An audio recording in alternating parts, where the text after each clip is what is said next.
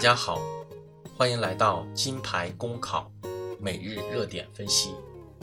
今天我们的话题是公共空间素养急需提升。近日，一则福建工程学院某专业三名学生因在 QQ 群上斗图，被学校通报批评的微博在网络上传播。通报称，三名学生。在群里发布了品味低俗、暴力的图片进行斗图，违反了网络文明，决定对三名同学进行批评教育，并取消相关同学本学期的入党资格。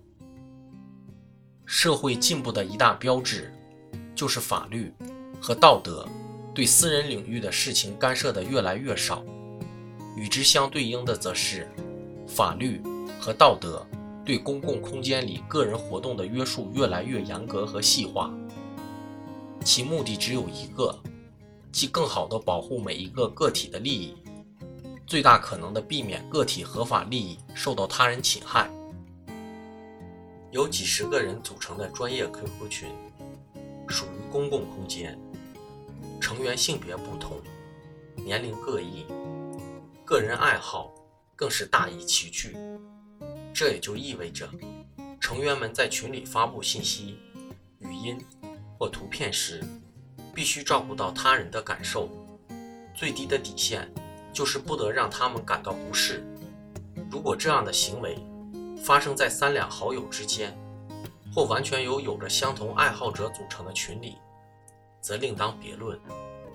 当然，其行为一旦涉嫌违法犯罪，如涉嫌传播淫秽色情信息等，仍有可能受到法律的惩罚。但事件中的这一专业 QQ 群，显然不是这样的群。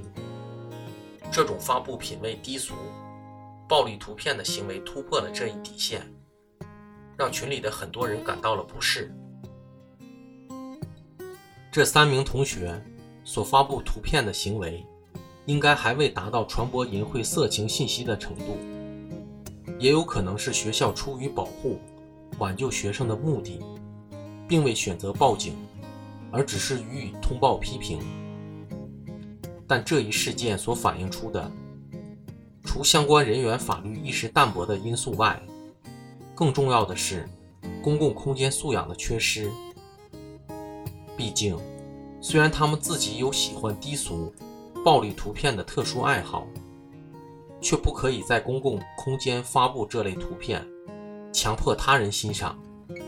对没有这种特殊爱好的人来说，欣赏这类图片是一种冒犯，甚至是骚扰和侮辱。在公共空间素养问题上，缺乏相关意识的不仅仅是这三名同学，还有许许多多的人，表现形式。也多种多样，比如前面讲过的，在公共场合大声喧哗、随地吐痰、乱扔垃圾、横冲直撞、谩骂诋毁他人等，还有插队、不加节制的放屁、抽烟等等。公共素养的提升，更多的是需要我们每一个人认识到，我们做任何事情，不能仅以自己的喜好为中心。也要学会顾虑他人的感受，自身的幸福感不能建立在损害他人利益的前提下，方可在公共空间实施。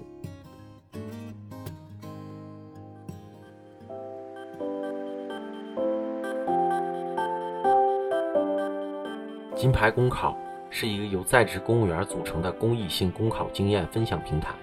近期，我们将开设公考答疑解惑新专辑。如果你在公考路上遇上什么问题，都可以关注“金牌公考”微信公众号，随时与我们交流互动。